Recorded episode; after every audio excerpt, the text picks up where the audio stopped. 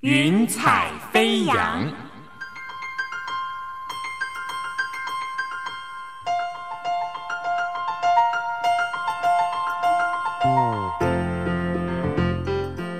让每一朵云彩的生命牵引着你心灵的飞扬。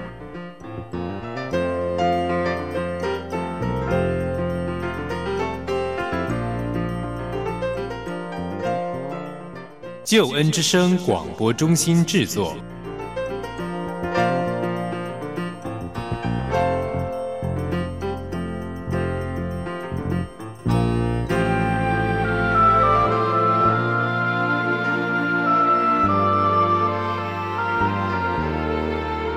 欢迎收听由台湾救恩之声广播中心制作的生命故事集《云彩飞扬》，我是静怡，邀请你听听别人的故事，想想自己的生命。朋友，你想过，如果一个人的个性呢，就是拱地拱地，甚至呢被卖了还帮人数钱，你会不会担心他呢？你能猜想，如果这样单纯的人认识了耶稣，生命会有什么样的不一样呢？今天的故事主角谢月玲，大家称她是龚金娜傻孩子，但是他却能够拥有一个充满智慧的人生。他是怎么做到的呢？我们就来问问他。Hello，谢月玲，月玲你好。嘿，你好，静怡好。非常欢迎你。我们刚刚提到说，其实认识你的人都称呼你“龚英娜”，哦，这是一个昵称。嗯，你是很有智慧的，但是这个名字到底是怎么来的呢？龚英娜最早是我小时候，我阿妈就一直叫龚英娜、龚英娜、龚孙这样一直叫。长大之后，我发现我还蛮喜欢这个名字的。然后后来也自己有写了一本书，今年打算要出版，叫做《龚英娜不笨》，其实只是比较慢懂而已。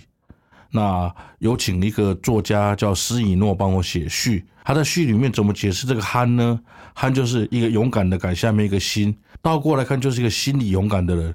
第一次被赋予这样的定义，其实觉得还蛮高兴的。嗯，哇，真的好有趣哈！这个“龚”我们就是一个勇敢的“敢”，好，下面加一个“心”，所以龚 o 娜是心里勇敢的人。嗯，谈到这里，我们要先问问看你的成长背景了。因为你说阿妈叫你公孙公孙，其实那是一个嗯爱的称呼啦，哈，不见得真的很傻。但是我们知道说岳林其实是一个蛮憨直的，哦，就是心理正直的人。跟我们讲一下你从小成长的背景，怎么样塑造你这样的个性呢？从小的背景，因为我是在万华长大的小孩，那心里也很单纯，单纯到一个程度，是我记得国小一年级去。上课的时候，老师在上课的时候就开始讲第一堂课，我马上举手。老师，你工商我听到我一句话都听不懂，因为我不懂得国语，那是一个要说请说国语的年代。然后后来就老师马上来家庭访问啊，啊，我还是不会讲国语啊。但后来有被同学欺负，那被同学欺负的时候呢，我阿妈就说，妈妈也这样跟我说，你就去跟老师讲。我跑去跟老师讲说，老师他给我打。他也叫老师一搞阿怕，翻转过去他给我打，啊，结果搞到最后呢，我同学说我给你打还不好，哦，好就这样，真的就是一个从小就是一个比较应该讲，如果讲憨是比较好听，就是比较笨的，然后也个性就是比较直来直往的，有什么就说什么，也不会去弯弯曲曲的这样，从小个性就是这样子。嗯嗯，但是因为刚入学的时候语言不通，所以也曾经被霸凌过。有有有，在那种年代，对，嗯。我是想要请问月玲的，就是说，其实我们知道你入学就不顺利，好，应该一般人都会，嗯，觉得对这个社会啊，会对这个世界有不同的看法。但是你的家庭教育怎么样影响你，让你一直可以保持着这样子算是善良的心，哈，不去怨恨别人，也没有什么怨恨的。你说入学不顺利，最主要是国中考高中的时候是真的很不顺利。那时候从北联高中开始，公立高中、五专、公立高职，一直到私立高中高职，一路这样考下来，前三个都是去陪考，都是落榜。嗯，然后到最后考上私立的高中，淡江高中，还不是在台北市的中心，是在淡水那边的学校。就一路这样下，其实也没有说特别的，其实就是功课不好嘛。其实从小就功课不好，那其实家里教育就是，其实能够读书就尽量读了。那家里有个还蛮会读书的妹妹，啊，其实相较之于她，我就觉得就逊色蛮多的。啊，其实我们家其实普遍哦，四个兄弟姐妹也只有那个大妹比较会读书，其他三个都不会读，所以大家都一样。那妈妈也就一视同仁，也没有特别的怎么样啊，反正能够栽培我们的，能够补习，能够请家教，该做都做了，哎，做不出成果，那他也看破了，就这样子。嗯嗯，所以你并没有对读书特别感到兴趣。不是兴趣，而是是读不懂哦。他他不认识我，我也不认识他。好，尽力了，尽力了，尽力了。对对对对，是可以讲一下你的家庭，你们有嗯宗教信仰的背景吗？我们家是传统宗教，嗯，这是传统宗教，就是万华大家都一样，就是佛教、道教，家里有个佛堂嘛，那里面也有摆观音，也有摆关公啊。那你说到底是哪个是佛教，哪个是道教，我们也搞不清楚。反正就家里什么都拜这样子。对，嗯所以家人拜的时候，你也跟着拜。哎，对，亚用对拜，就是从小就一直跟着拜。嗯，对跟你的排行有没有关系？我是长孙，我有这样的压力在，就是将来势必一定要，就是认定自己要接成这个香火，要继续的传下去，要继续的拜下去。从小就有这样的认知跟体悟，因为是长孙的关系。嗯，对你觉得像这个传统的这样子的一个寄望，哦，嗯就是全家族对你的寄望，嗯，你会不会有压力呢？其实还好，没有什么特别压力，就只是知道说，反正啊爸爸也这样，反正放着，那初一十五就是一个月才拜两次嘛，然后一次一次拜个三五分钟就结束，也没有特别压力，还好。嗯，但是会有知道说他们会有要要接棒的准备了，要知道要接棒的准备。不过这样听起来好像，嗯，过去家庭的宗教信仰跟你的生活还有你的生命，其实并没有真的在占比上面哈有很大的比例。你刚刚说三五分钟结束，对，通常就早上去烧根香，真的三五分钟就结束啊，也没有特别的啊、嗯不会有压力。其实信仰没有对我没有很大压力，反而是在觉知信主的时候会有挣扎。怎么说？那时候是国中的一个营会，参加一个营会那因为是一个教会办的。那早上因为那时候教我，我在想那个教会大概也没什么经费，早上就是让我们去骑斜力车，下午游泳，然后接下来篮球比赛，晚上野炊自己煮饭来吃，大家都弄得很累了。可是年轻人体力还好，我们就跟同学就商议说，那晚上会有一个布道会，那个布道讲什么，我们我们都不要理他，我们就带着睡袋，然后就到一个那个草皮上，就躺下来，就准备给他睡觉。然后等到他讲完了，我们也可以睡醒了，然后我们就一起去夜游，就打算同学都已经讲好了，因为那是一个教会办的，那很多我们那一届毕业生就一起去参加这样的营会。后来在那个讲员在见证分享的时候，他是吕代豪牧师，他讲说他以前是流氓出身的，然后拿着武士刀去砍人，全台湾的监狱他关过一半，你知道吗？对我们这群孩子来讲，哇，这是一个英雄。我讲是他前半段，段满是个英雄，因为其实说真的，帮派还蛮林立的地方，用林立来形容真的不为过。你过了这个巷子，就是下一个高头，再过了下一条街又是另外一个高头。家家听说杂志上说有带三四十个高头在那边，然后就是我们从小也看过人家喝喝酒、打架、闹事，甚至于开枪都看过、都听过。那国中也曾经跟人家去拓赌，就是大家一起去打群架，都经历过这样的事情。那吕道牧师那时候开始讲他的生命见证，我必须讲哦，我们那时候所有的同学哦，大家默契很好，就拿着睡袋，从一开始躺着听，到最后变趴着听，到最后坐起来听，到最后两个眼神聚精会神的看着他听，然后听着听着，他最后问我们说：“你要不要信耶稣？”大家把眼睛闭起来。就在那个时候，我没有那么安分，因为我知道，我一旦信了耶稣，我不能够拿香，我回去怎么对我的阿公、阿嬷、爸爸妈妈交代？根本是很难交代的事情啊！信耶稣不能拿香，就在那时候，我偷偷瞄到我旁边一个同学，他姓黄，他们家在万华卖香卖了一百多年，哇！他竟然举举手，他是他们家长子哎，他竟然举手表示什么？一旦他信了耶稣，他连家业都不能继承呢！哇，这是多严重的事！他们家生意有多好，光靠卖那个香，他可以吃一辈子。我后来发现，哎，我们家是世代做印刷的、没有说信耶稣不能做印刷啊，啊，信耶稣不能够拿香，他们的他连事业都不继承，还有这样的勇气跟决心，为什么我没有？就在我举手的那一刹那，眼泪就流下来。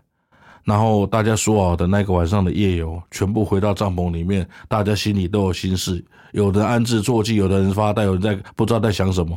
那个晚上我没有去夜游，大家想了一个晚上，然后迷迷糊糊就睡着了。就这样，我信了耶稣，因着同学的鼓励，因为他举手了，我跟着举手。哇，真的太特别了哈！特别你讲到说，其实呃，同学也是被家族所寄望的，对，嗯，所以其实那个担子哈，在你们的身上还是有的，有你还是会去考虑的，对，变成说在决志的时候，那是一个呃让你挣扎的一个因素，对，但是你心里其实是很想要拥有这个信仰，很非常想，想要举手说，我想要相信耶稣，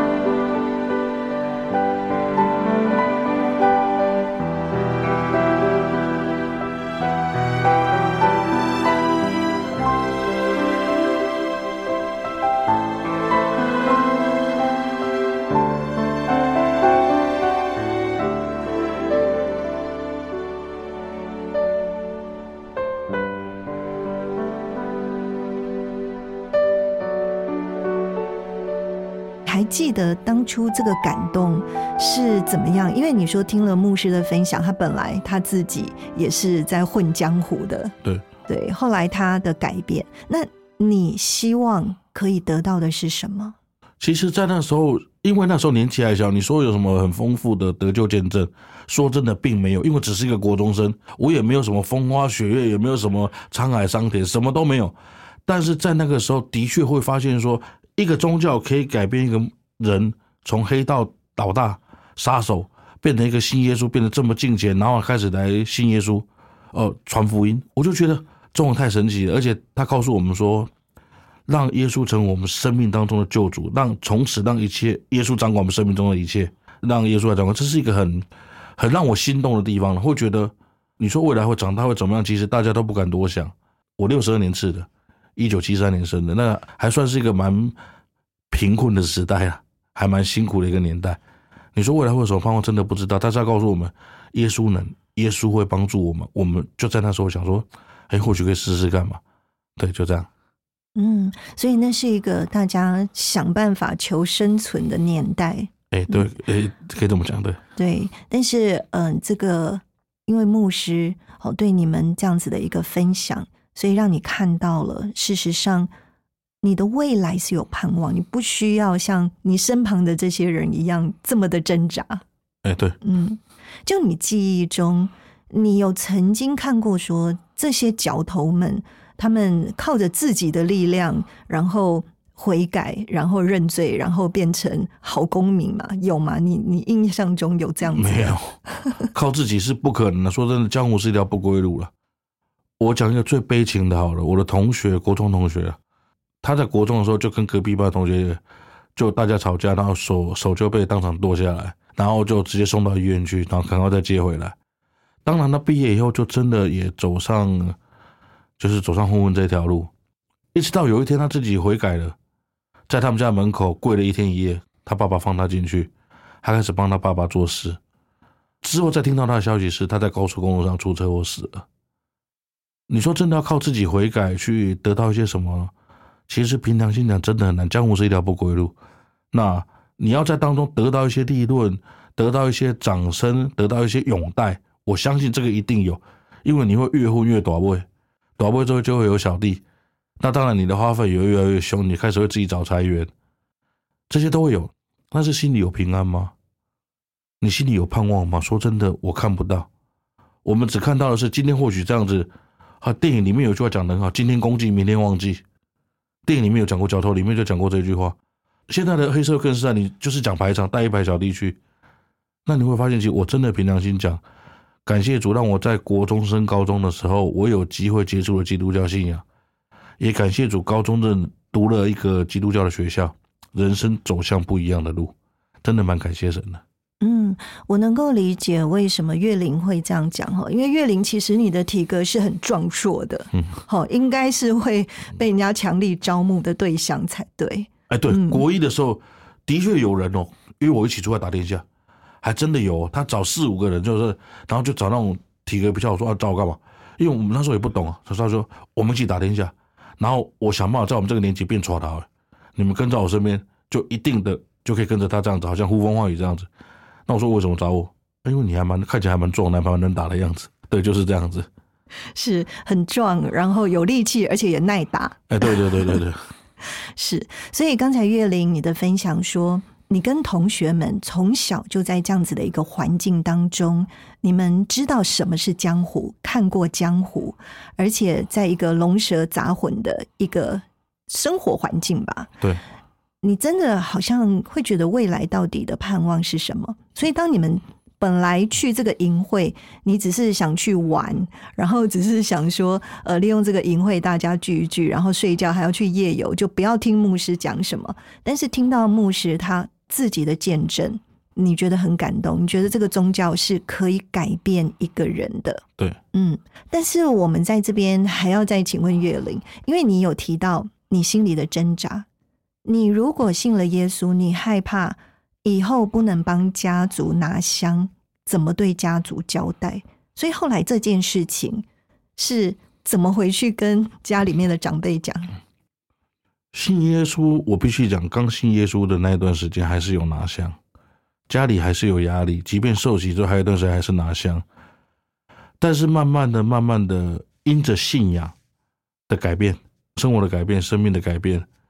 然后慢慢家里也知道你不拿香，然后从公共场合私底下的一些小拜拜就没有拿香了，也不会主动跟着说要去庙里拜拜。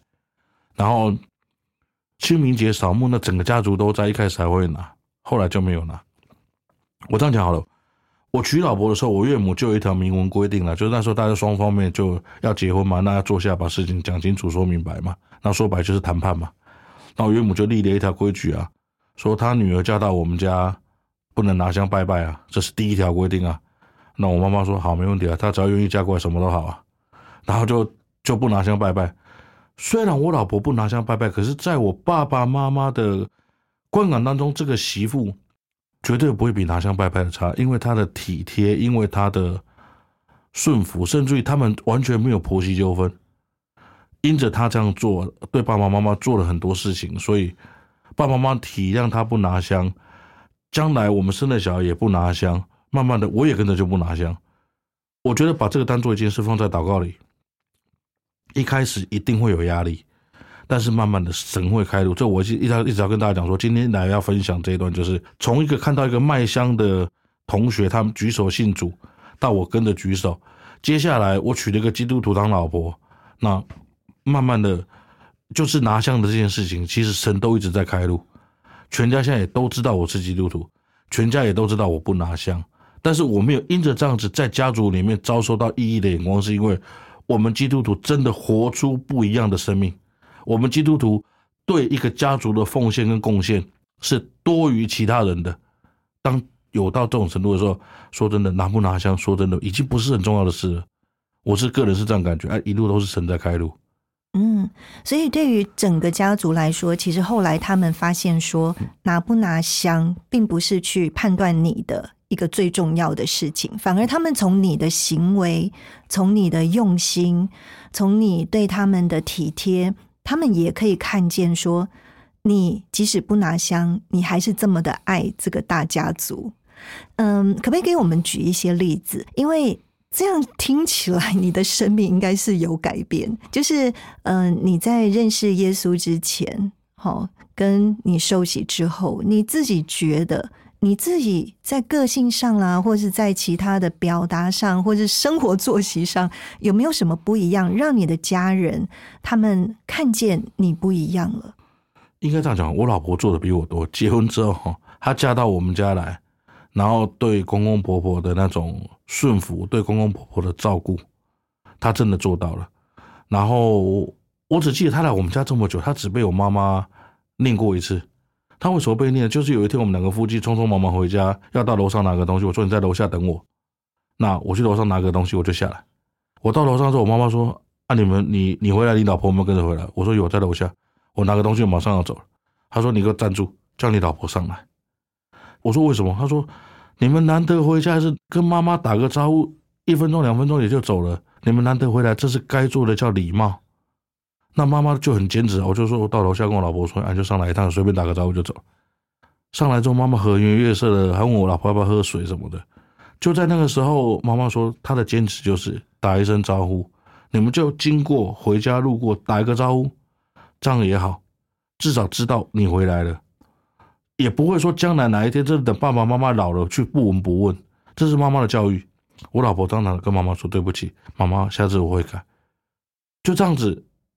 老婆对妈妈表现出的态度，啊是你，他说他婆婆回答说，啊是你儿子叫我不要上来，又不是我不上来，那真的打一声招呼有那么重啊？他不会这边跟他讲一些五四三的，他就是很顺服，然后跟妈妈说过对不起，然后妈妈就接受。他嫁到我们家一直到现在，不过妈妈走的蛮早的，那个时候十几年，妈妈就只有对这件事情有点维持。讲一些比较好玩的，好了，有一年过年帮忙洗那个大肠，我我老婆第一次帮忙洗大肠，那我们把大肠洗到没有味道，洗干净就好了。我老婆非常认真的把大肠里面那些油脂全部洗得干干净净的，就只剩下肠皮。然后呢，我妈看到那个大肠都差点笑翻了。这个叫什么大？这叫大肠吗？她就开始很怀疑，然后就就笑出来了。妈妈并没有因为老婆不会煮饭去嫌弃她，反正因为看到我老婆认真做事的一面去肯定她。然后开始说，下次大肠洗不用洗的这么认真，洗到干净没有味道就可以吃了。不用把那个中间的那些肥肥的弄出来，这样子，他们婆媳之间的相处，然后老婆的表现就这样子，让我觉得啦，让我觉得因着老婆改变了我，然后妈妈也对我也会更多的肯定，那也因着有那个条约不能拿香，慢慢的我也跟着就不能拿香。对，我听到月玲的分享，真的哇，你的老婆令人感动哈，对，真的。对她的用心认真，嗯，他用她的全心来对待家人。但是其实我也蛮感动你的部分，虽然你一直称赞老婆，因为妈妈叫你到楼下去把老婆叫上来，你也就是很顺服的，就是很听话的，好尊重长辈，这样子到楼下去，然后把老婆带上来。我相信，当你做这个动作的时候。嗯，长辈也看到你生命的不一样哈，跟小时候当然比较调皮捣蛋的哈，就是不一样。嗯，你的生命是被改变，可不可以再回说一下？因为呃，我们想到说你的寿喜，好对全家族来说，其实应该算是一个嗯蛮大的影响吧。我们不要说震撼弹好了，但是你要回去跟他们说你要受洗，或者你那时候。没有跟他们说是什么样的状况。我这样讲，我受洗是我高三那一年，然后那时候在台北东区礼拜堂说有个受洗，那我就跟着我同学另外一个同学一起去受洗。一起去受洗的时候，我们是两个都不敢告诉家人了，啊两个都说去去参加一个活动，两天一夜了，然后跟家里拗了半天，然后甚至跟牧师讲说，如果我妈妈不同意哈。我没有办法出席就算了，那就两个人就这样就。后来我是比较顺利到达高山的，我那同学听说走路还走到迷路，然后就两个就这样就受洗，家人不知道，完全的不知道。然后一直到什么时候知道呢？好像应该到大学联考落榜。其实落榜大学联考落榜，其实对我们来讲是很理所当然的事情，因为那个年代只有百分之二十五文组只有百分之二十五的录取率，反正。落榜是很正常，不落榜的那个才比较不正常。这样子开玩笑，就要去当兵的时候，才跟妈妈讲：“哎，妈妈，我受洗过。”啊，妈妈说什么时候？啊，反正我去试过，今天一两年了。反正洗都洗了，不然怎么办？其实最主要是受洗这件事情，其实我那时候真的是不敢跟家人讲。结婚之前，我岳母说：“你是不是真的有受洗？”还要我拿出受洗证书跟当初的照片，以此为证，才能够娶她女儿的时候，我才真的拿给她看，我的亲家有受洗。就这样拿给他看，这样子，对，嗯，所以那时候也还是很怕引起家庭革命哦，会被骂，开玩笑，真的不，我那时候记得，我为了要去教会哦，我跟我爸爸吵，我说，哎，人民有信仰宗教的自由啊，我爸爸说，对啊，这宪法规定的，但是是宪法在养你，还是我在养你？我说是你在养我啊，他说是他在养我，我就要听他的，所以我就那时候为了要去教会，我跟他吵得很厉害，怎么样都是不能去。然后后来妈妈就定一个规矩，你考试要考第几名，或者要到多少分数才能够到教会。那不过也那时候偶尔能去的，是因为我那时候来被调到 B 段班，我们国中有分 A 段班跟 B 段班，A 段班是升学班，B 段班是放牛班啊，我是在放牛班。那放牛班老师对我们的条件就比较没有那么严苛了，所以在 B 段班的功课还算还可以的，然后就偶尔能够达到妈妈的要求，就偶尔能够去教会一下，他就觉得很满足、很高兴这样子。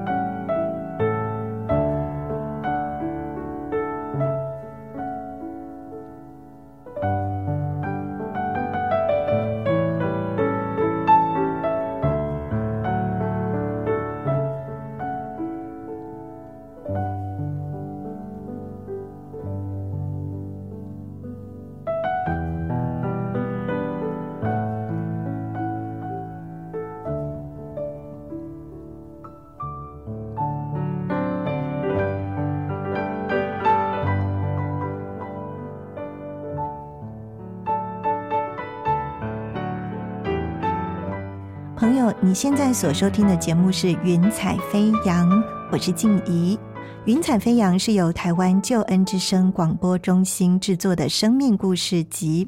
今天的故事主角是谢月玲。月玲，我们在节目一开始就说，大家叫你龚英娜，哦，但是现在呢，我们发现你真是一个有智慧的人。所谓龚英娜，就是心里勇敢的人。我在想说，在你受洗之后，终于有勇气跟家人讲，然后也很顺利的娶到一位贤内助，都是基督教的家庭。那你自己觉得说，夫妻两个人共同的信仰，对这个建立家庭有什么样的加分？跟我们分享一下。曾经听过一个圣经叫“信与不信不能同父一轭”，说真的，那时候有一点质疑的。那我也这样讲，当时圣经并没有那么熟。最早主持人一直问到我说：“这个信仰对我最大的改变，其实我这样讲应该是在结婚之后。结婚之前，妈妈叫我叫浪子拢住了。我那时候常常在外面四处游荡，那妈妈就会问我说：‘啊，你都去哪里？’我说：‘四处晃啊。’那我说我要出去吃宵夜，我妈妈说：‘那你吃完宵夜就早点回来。’我真的很听话，我吃完宵夜。”我吃完，他说叫我吃完早点回来嘛。我是吃完早点再回来，都是天亮才回家。吃完宵夜跟早点再回来。啊，对对对对，吃完早点才回家这样。然后结婚之后，因为有家庭，就会被绑住。我老婆也比较会管了，她就是我这样讲，结婚到现在二十几年，还没有一个晚上说夜不过瘾，然后没有回家，我觉得很神奇。以前我妈妈叫我龙住，然后后来因着生命的改变，妈妈发现我娶这个老婆之后。开始乖乖的，我岳母当初另外一个条件是我既然没有很稳定的教会生活，那就跟着他去他们那个教会，就在那个教会开始稳定的聚会，然后慢慢的经济上获得了一些改变，然后在一些谈吐上面、一些对话上面，开始会去关心别人，开始会去做一些自己原本认为自己做不到的事情。我那时候就觉得自己还蛮蛮庆幸能够娶到老婆，然后。岳母当初定了这么多的不平等条约，反正什么都要听他的这样的话。那时候我妈妈说：“好了，反正要说什么都答应啊。你的目的只是要娶她女儿嘛，说什么都好啊，没关系。”对，就是就是这样子。那那时候记得最大的改变是在经济上面。我们一开始结婚的时候，我老婆可能还不是很清楚，我个人负债高达三百万。嗯，我跟我女儿开玩笑说。你还好，你是现在才认识我，因为我女儿今年今年小学六年级。如果你早点认识我，我一定有办法跟你借钱。我跟我女儿这样开玩笑，我那时候真的很会借，可以借到三百万。然后负债三百，我老婆可能不是那么清楚。结婚之后，很快的我也在帮她负债一百五十万。两个人债台高筑，真的欠人家很多钱。一直到有一天牧师来探访我，发现我的经济状况是这么的差的时候，牧师问我一句话说：“哎，你要不要开始考虑十一奉献？”我那时候问牧师说：“哎，你是花哦，要紧，你真的是很夸张。亲，台湾话我叫叫亲家都不搞，我喜欢拍光，你生吃都不够了，还想要拿去晒成干来，以后可以来吃，有点夸张，叫我十一奉献。我当下真的有个冲动，想要伸出手去摸牧师的额头，真的看他到底有没有发烧。”后来，我那个单纯的老婆就说：“哎，牧师叫我奉献，或许有用啊，反正试试看嘛。那奉献个两三个月，如果不行哦，就就不要奉献了。那就这样，我们开始的十一奉献，的确一开始从原本就不够，要再挤出十分之一，真的是很难。可是，一旦当我们开始真的十一奉献之后，我发现我们家经济开始很明显的改善，很明显，一步一步就开始改善。我讲一个见证好了。”有一个月，那时候我们家经济已经改善了，可是我们还是欠人家很多钱。那欠债是要还钱的。那给我们两个夫妻加起来是十二万收入，可是我们答应还人家十万，剩下两万块。当剩下两万块的时候，十一奉献是多少？我们两个就很挣扎：两千吗？一万二吗？啊，一万二剩八千怎么活？房租还没有付，还有个小孩要养。然后夫妻两个的生活费怎么样？八千都不够，你知道吗？我那个老婆就很单纯，她就算了一万二，放在奉献袋里面，投到奉献箱。我们家的奉献箱是木头做的，这样投下去会这样咚一声这样子。我心里就啊，完蛋！我心里必须承认，第一个想法是我先去找教会的私库了，把这一万二先借出来。然后借出来之后，我下个月应该还会这样的时候，我自己心里有数。我下个月再还好了，我真的必须这样讲，就是我打算去借，可是那天不知道发生什么事情。聚完会之后，我老婆就拉着我就离开教会，我没有去把我的奉献借出来。就回到家之后，剩下八千块，你一张我一张，你一张我一张，一下子八千块，一个礼拜一个人四千嘛，不到一个礼拜花光光。可是就在那个礼拜发生了一件很奇妙的事情，是我大概有十几年没有做学生的生意。什么叫学生的生意？就是大学生有时候他们社团啊、系学会要印东西。他们第一个问题是老板这个可不可以印？我一定要讲可以啊。那第二个问题是老板这个多少钱？然后最后我什么时候会好？最后他们大学生总会问一句要不要付定金？那时候口袋没有半毛钱的，我一定要讲要要要要要一定要付定金。然后收下定金，印完东西再收现金，就这样那个月我们多做了二三十万的现金生意，然后加起来，他们应该生意的总投都到三四十万。那时候我还是自己个人跑单帮的时候。就多做了那么多的现金生意，那当你有这二三十万的现金进来，家里的经济一定是够用的。那厂商付款是一两个月后的事啊，所以我真的开始经历到十一奉献真的是能够改变改善一个人的经济。那也慢慢的沿沿着这样子，妈妈发现，哎，这个儿子没有三步时回家跟他要钱，因为那时候结婚嘛，一开始要钱，妈妈会说你这样不行啊。然后慢慢的也不会再跟人家借钱啊，慢慢的也开始还债了，那债务也还完了。那是不是我们就开始尝试？可以是不是有可以有机会存一点钱？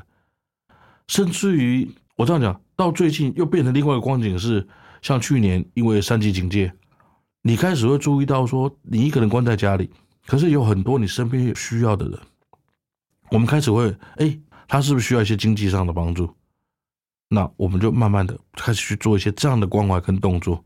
你会发现，结婚前跟结婚后，一直到现在这几年下一路的转变。我那真的是判若两人，那我也我也不知道为什么以前人家都没有想到我了，不过现在我能够想到别人，也是蛮感谢上帝的。嗯，对，我觉得这真的是一个非常特别的一个经历哈，因为我们看到的月龄呢，其实是在经济方面是很有智慧的，应该说在生活各个层面是很有智慧的。像你刚才有分享到说，其实你们现在不光只是开源。节流，而且你们还可以帮助人。但是在当初你比较像真正龚琳娜的时候，对于钱也不是很有概念，而且呢，我们说甚至被卖了还帮人数钱的那种状况。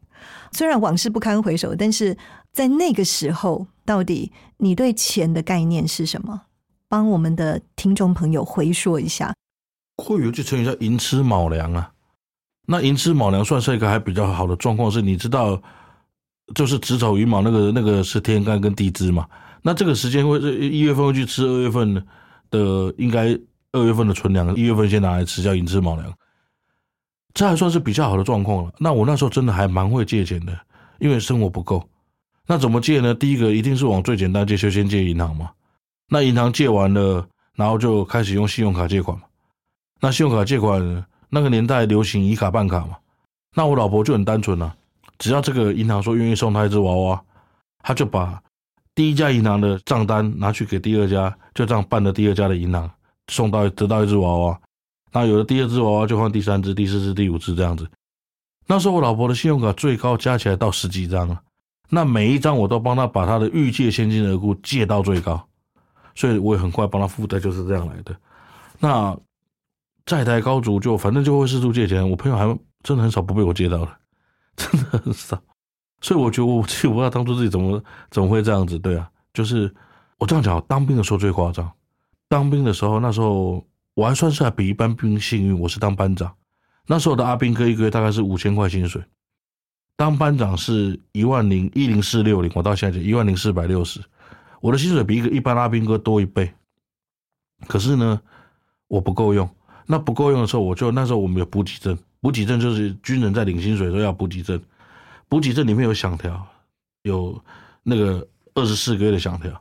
我那时候很天才，我可以把补给证拿去抵押在一家地下钱庄，然后呢，响条再剪下来，时间还没到的响条先剪下来。然后抵押在第二家地下钱庄，然后最后呢，因为我是班长，我有识别证，我的识别证再抵押在第三家地下钱庄，就这样子，我的证件可以抵押在三家钱庄，啊，我加个身份证四家。我那时候觉得自己真的很夸张，然后就 你讲我是不堪为首，就这样负债。那也那时候妈妈为了说这个儿子能够退伍的时候，能够不要有你还再还地下钱庄利息，那根本是做一辈子也还不完的。他就请爸爸帮我把地下钱庄所有的债务都还完，让我干干净净、清清白白的重新开始走。但是我也没有走得很好，对，也没有走得很好，所以也 不是蛮对不起我妈妈的，对。当初帮我解决一笔债务，可是我并没有因为这样走得好，对。嗯，所以我们说真的往事不堪回首，但是呃，我们心里非常感恩的哈，就是当年当年的这个公音呐。好，现在呢，我们对这个龚丁娜只是一个昵称而已。好，因为谢月玲，呃，月玲弟兄真的是已经对钱是充满了智慧，好，能够经营自己智慧的人生。那月玲，可不可以请你在这边跟我们分享一下？就是当你真的去理解到，呃，我们在圣经当中，或者是嗯牧师好教导给你的，哦，或者是。嗯，你自己慢慢去体会到，怎么样能够在上帝的智慧中去使用钱财？就是说，这个钱财现在对你的意义，你觉得钱财是什么？现在对我来讲，第一件事情，我觉得最首要的就是神当初跟我们立的约定，收入的十分之一奉献。我常常在很多教会做见证分享，我鼓励年轻的弟兄姊妹，特别是年轻的弟兄姊妹。即便你生活再怎么辛苦，你也要有十一奉献。即便哦，你再怎么辛苦，都要有十一奉献。你会发现会有意想不到的祝福会领到，这是第一件事情啊。第二件事，你说我真的会特别会理财吗？我应该讲理财有两种方式啊。第一种就是用一点点钱变更多的钱，再变得越多，这是第一种方式，这是人家叫理财啊。第二种是最善于理财的方式，就是我这种方式，就是让促进经济循环这样子。就很会花钱，我到现在还是很会花钱。那唯一的方式就是，我到现在怎么理财，我还是把钱就交给我老婆，那每个月从她那边领零用钱过日子，那这样我就不会乱花钱，啊，他就可以把钱存。因为我老婆是真的，你说他有什么坏习惯吗？真的没有，她就是爱看小说而已啊。她真的完全没有坏习惯的一个人，所以我就觉得啊，干脆把钱交给她，就这样子。嗯。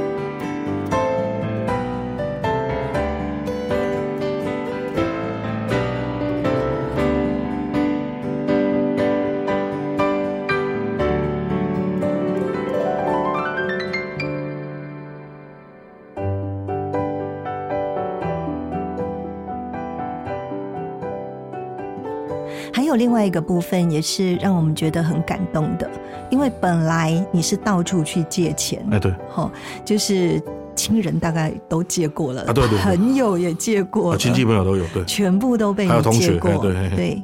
但是你现在已经转变成你愿意用金钱去帮助别人，我我先讲哦，这是为了做见证的缘故。圣经有有讲，叫说右手做的不要叫左手知道，这是圣经当中最蒙福的法。但今天在这边会特别想到的是，愿意提出来讲这个，是因为当你这样做的时候，的确神会在另外一方面会给你更多的报答，因为圣经说，凡给人的必有给你的，并且上尖下流、连摇带按的祝福给你，这是圣经的应许。神让我想到有一些人，他在生活困苦当中，那平常收入就已经很不稳定了，更何况这个疫情，就这么短短一两天之间，整个万华变空城，进入三级警戒，然后走在马路上，你几乎一分钟看不到台车开过去，平常车水马龙哦，然后整条广州街蒙甲夜市，你可以从站在街头一望到底，到街尾，甚至再过去一两公里以后的学校，你都看得到。你会觉得那是很恐怖，那是在晚上七八点的时候，哎，那种场景，就算是平常你早上七八点也看不到。我那时候在想说，啊，那些原本没有钱的要怎么活？那感谢主，在那时候刚好公司就是我有稳定在经营。那我发现，反正我也是要出门花这些钱，那不如就把这些钱呢，我因为刚好都在家里也不用花，那我就说，那就就奉献出去，那就给他们。那我只告诉教会师库一件事情：第一个，帮我确实把奉献转达到他们手上；第二件事情，绝对不要让他知道是谁为他们奉献。这是我很坚持的一件事，就只有你师库知道就好，因为还是要有个中间人嘛，帮忙就是做转手啊，一定是透过教会的名义奉献出去。我在这边鼓励大家一件事情，就是今天当你奉献给神给人的时候，不要让人家知道说是谁奉献，不要让人家觉得说人家欠了你什么，不。我们的财富都是来自于神，只是我把我原本应该要用的，因着疫情警戒我没有去用到的，我把这些钱我奉献出来。对，那我是觉得右手做的不要叫左手，这样的蒙福的比例会高很多很多。我个人这样觉得了。对，嗯，其实，嗯、这真的是一件让人觉得很感动的事情哈，特别是。嗯，圣经教导我们，我们不要帮助别人之后到处敲锣打鼓，好给所有的人知道，这是为了要保持我们去帮助人有一个纯正的动机。嗯，所以嗯，岳林是领受了这样子的一个祝福。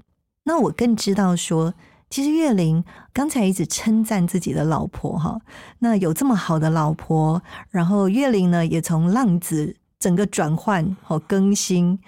新造的人，那跟我们谈谈你的孩子，因为我们知道说有这样的爸爸妈妈，其实儿女是非常蒙福的。跟我们谈一下，呃，你们的宝贝们。孩子哦，哎，我这样讲好了，我有两个小孩子，儿子跟女儿，儿子今年大三，女儿今年小学六年级，兄妹两个差九岁，而是同一个妈妈，不是不同，是同一个的。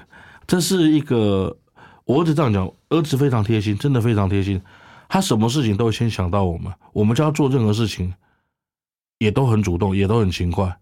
但是孩子会有缺点，这个缺点，孩子这个孩子缺点是他，你不要看他功课，看他功课你真的会气死。那与其这样子，他身上有一百个优点，你干嘛看他唯一的缺点？那你说他功课不好，我这样讲，我也必须检讨，就是我觉得我一直有这种观念，就是功课是有血统影响的关系。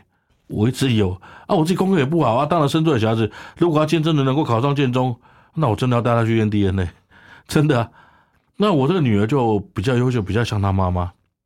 这女儿是从小呢，老师说要不要当班长，我要；要不要当学习股长，我要，什么都要。然后要不要去什么？现在学校什么大树下说故事，说故事比赛，要不要参加？要，他也要。学校要选司仪，他也跑去选，啊，还被选上了。嘿，然后跑步呢，就也不知道为什么，最后他就跑到全校第一名。啊，反正就是觉得很好笑。他会觉得这个孩子跟他哥哥就真的觉得差蛮多的。啊，当然他也会，也因着这样子，他在学校说比较活泼，因为他的早熟。哥哥跟他差九岁，平常都跟哥哥相处在一起。那哥哥从小就被要求说，你跟妹妹可以吵架，但是你不能动手打妹妹，妹妹是女生，经不起你一拳。那妹妹，反正你要怎么样跟哥哥吵架都可以，反正他再怎么也不会打打赢他哥哥嘛。哥哥被，所以他被小时候他就开始学比较早，所以比较也比较强势，妹妹比较强势。那也感谢主赐给我这一对儿女啊。啊，妹妹的功课好像也比哥哥好一点，那应该好不到哪里去。对啊，应该好不到哪里去，大概就是这样子。所以，嗯，孩子们从小是跟你们一起去教会吗？哎，对，一起去，从小就一起去，然后也也这样讲好了。我我必须在神面前认罪悔改的是，我对他们的信仰的榜样没有到很好，就变成是他们的团契生活没有到很充实。这也是我们现在目前在寻求能够改善的方法，能够让妹妹在主日学生活有更稳定。能够让哥哥有更好的小组生活，让他有一群比较，因为我们家还是住文化嘛，能够有一群比较爱主的弟兄姐妹在他身边，而不是一群只会讲义气跟意义的一群孩子。但是我必须讲，我儿子身边的现在那一票朋友，我最少我还蛮肯定他们一件事情，虽然他们不是基督徒，但是他们都不是靠霸主。非常很认真的，有人在 C 位那边打工，有人在清洁公司上班，然后有人在做保险，非常认真的，就是都是靠自己在养自己，就不是让靠霸主。这也是我觉得我不会反对我儿子跟他们在一起的原因。对，嗯，因为儿子的特质也是这样子嘛，哈，哎，对，比较好宠类型的，嗯，蛮认真呐，他不会呃，就是故意偷懒啊，或者是什么，就是他呃从小有这样一个好的品格，嗯嗯。那我想说，在很多的时候，嗯，好，呃，因为我们现今社会的状况，所以蛮多人是觉得说，现在的孩子跟爸妈之间就是还蛮有距离的。可是像你们的家，呃，基督化的家庭，很多人就很羡慕，因为觉得你们亲子关系真的很靠近，很好。你们是怎么做到的？就把儿子当当朋友了，就把儿子当朋友。你也不要说你觉得。我喜你老辈这样子，就是会觉得，你就一定要压着他怎么样？我们从小在他小时候，在就我就只把他当朋友，我甚至跟他讲说，你有任何事情，你坦白跟我讲，我一定有办法帮你处理。但是你要在那边拐弯抹角，灯光是谁干？那我直接告诉你，一旦我发觉事情的真相，一次、两次、三次，你看我不会再相信你。我直接这样跟他讲，所以他也把这样的观念告诉他的妹妹。你有什么事情就很真实的告诉爸爸，啊，他们最喜欢的就是在月考的时候打电话跟我求救，因为老婆对功课还有点的要求。那每次只要考不好的时候，第一件事赶快打电话给爸爸，爸爸，你今天可不可以早点下班回家？我说干嘛？回来救我？好像讲的严重啊！我老婆真的没有发飙过，反正我老婆属于那种雷声大雨点小那一型的。那我觉得反正功课好与不好，真的真的多个十分少个十分不是很重要的事情。那。到现在维持一个最好的就是，哥哥现在在淡水读书，礼拜五晚上会回来，礼拜六晚上住家里这样。我们三个人，我妈妈比较早睡，我老婆比较早睡，三个人会聊天，平均都是聊到一点两点，就大家围着一起聊，你什么都能聊，什么都能说。哥哥会讲他在宿舍里面发生的事情，他跟他的室友怎么相处，他们系上发生什么事情，妹妹听了就好向往大学生活。那妹妹呢，在学校她现在是当司仪，她就把学校司仪发生的是一些很有趣的事情告诉我们，那我们也听得哈哈大笑。好，举个例子，他是以，那你知道学校有是以，那有升旗的旗手，那升旗的旗手在升旗的时候呢，一开始就慢慢拉绳子，就慢慢拉，等到国旗歌快唱完的时候呢，哇，根本来不及了，就开始用抽的，你知道吗？那时候就开始努力一直抽，一直抽，然后抽的时候忽然间抽过头了。他知道在旗子的顶端会有个铁，会有个铁片，避免抽过头这样子。就忽然间就听到“锵”一声这样子，所有全校人都抬头一看，发生什么事情这样子。然后他他就下来就跟你们讲要按照时间抽吗，叫你们好好抽不抽，乱抽。那现在“锵”一声，等下准备被骂了。哦，就让他把这样的事情林林总总的事情都会告诉我们。那包括哥哥他们在高中的时候，同学之间怎么作弊。那怎么去那些？那回来都讲给我们听。哇，梅梅就觉得好神奇，原来可以这样作弊。我真想跟哥哥讲说，哎，你们看差不多，你一个人作弊就算了，这么梅梅这么小就教他怎么作弊。然后梅梅说不，我跟他相反，哥哥是偷看别人的，我是怎么样让别人偷看我的，所以还是兄妹之间会互相开玩笑。这是我们家，我还觉得蛮蛮感谢主的地方，他们兄妹能够这么好的相处，这样。嗯，好甜蜜的家庭哦。嗯，嗯，你们夫妻平常是怎么样帮小孩祷告的？跟我们分享一下。我个人平常都是在睡觉前，我会帮孩子祷告，我个人自己祷告。然后我老婆应该有她自己的祷告方式，不过我没有问她。对，那这点也是要认罪悔改，是我们家并没有很好的家庭祭坛，这也是我们一直在寻求说，怎么样可以一起全家一起祷告。在孩子发生事情的时候，一定有遇到一些比较大的麻烦的时候，我们全家一起祷告。我觉得这会是影响孩子很重要的一个部分。是我们今天非常谢谢谢月玲、龚金娜、月玲的分享。呃，我们也知道说，其实月玲你人生路走到这个阶段哦，是有很多的祝福。那么在今天呢，有机会我们是不是也可以请你来祝福我们收听节目的朋友们？祝福大家！我在这边奉神的名、奉耶稣的名祝福大家。当你听到这个节目的时候，不管你是在经济上面、财务上面的需求，或者在身体方面的需求，或者在心灵方面的需求，或者在课业上面需求，我在这边跟大家分享一段圣经的经文，在那个腓利比书四章六节。好，腓利比书四章六节，应当一无挂虑，只要凡事借着祷告、祈求和感谢，将你们所要的告诉神。用这个经文来跟大家一起分享，奉耶稣的名祝福大家。我们一起操练交托，一起学习，应当一无挂虑，因为这不容易，所以我们要学。那能够大家都有很好的在神祝福之下，一切都走得顺遂平安。嗯，哇，真的，因为这个好像就真的是龚金娜的写照哈，就是一无挂虑。但是这个一无挂虑呢，是在耶稣基督里蒙福的记号。嗯非常好的祝福，今天非常感谢月玲，月玲，谢谢你。谢谢。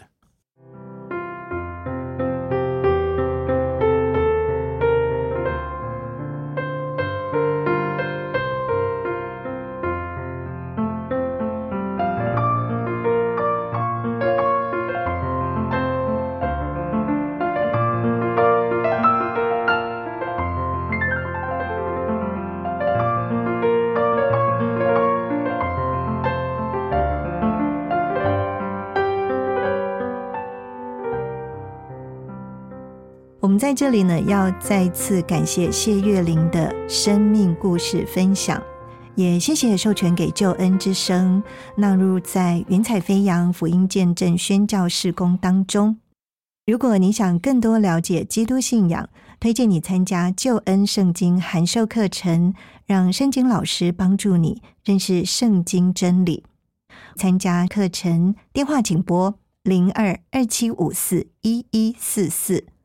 零二二七五四一一四四，或者是可以写信到台北邮政四十四支八十号信箱，台北邮政四十四支八十号信箱，请注明“云彩飞扬”节目静怡收，静是安静的静，怡是竖心旁心旷神怡的怡，期待你的来电或是来信。云彩飞扬在救恩之声官网 APP。各大 Podcast 平台都有播出，邀请你收听，并且请多多将云彩飞扬分享出去，可以让更多人听见好故事，得到祝福。静怡在这里祝福你喜乐平安，云彩飞扬。我们下回见。我是空谷的回忆，四处寻找我的心，片溪水和山林，我心依然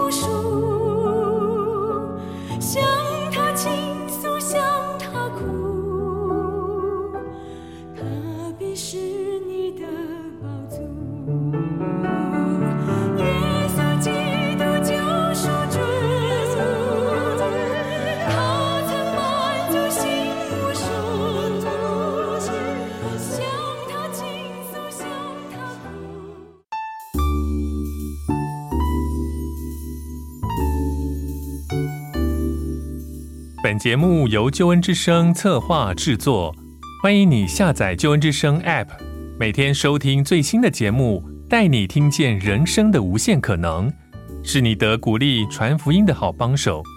立即使用救恩之声 App，为自己、为别人领受上帝的救恩之声。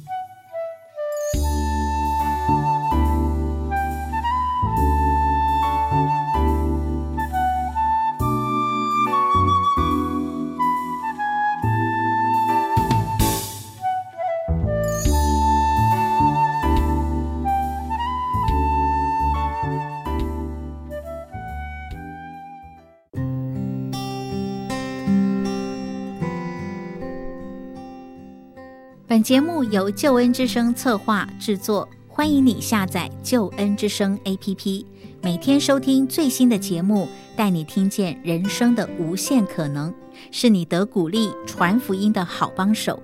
立即使用救恩之声 APP，为自己、为别人领受上帝的救恩之声。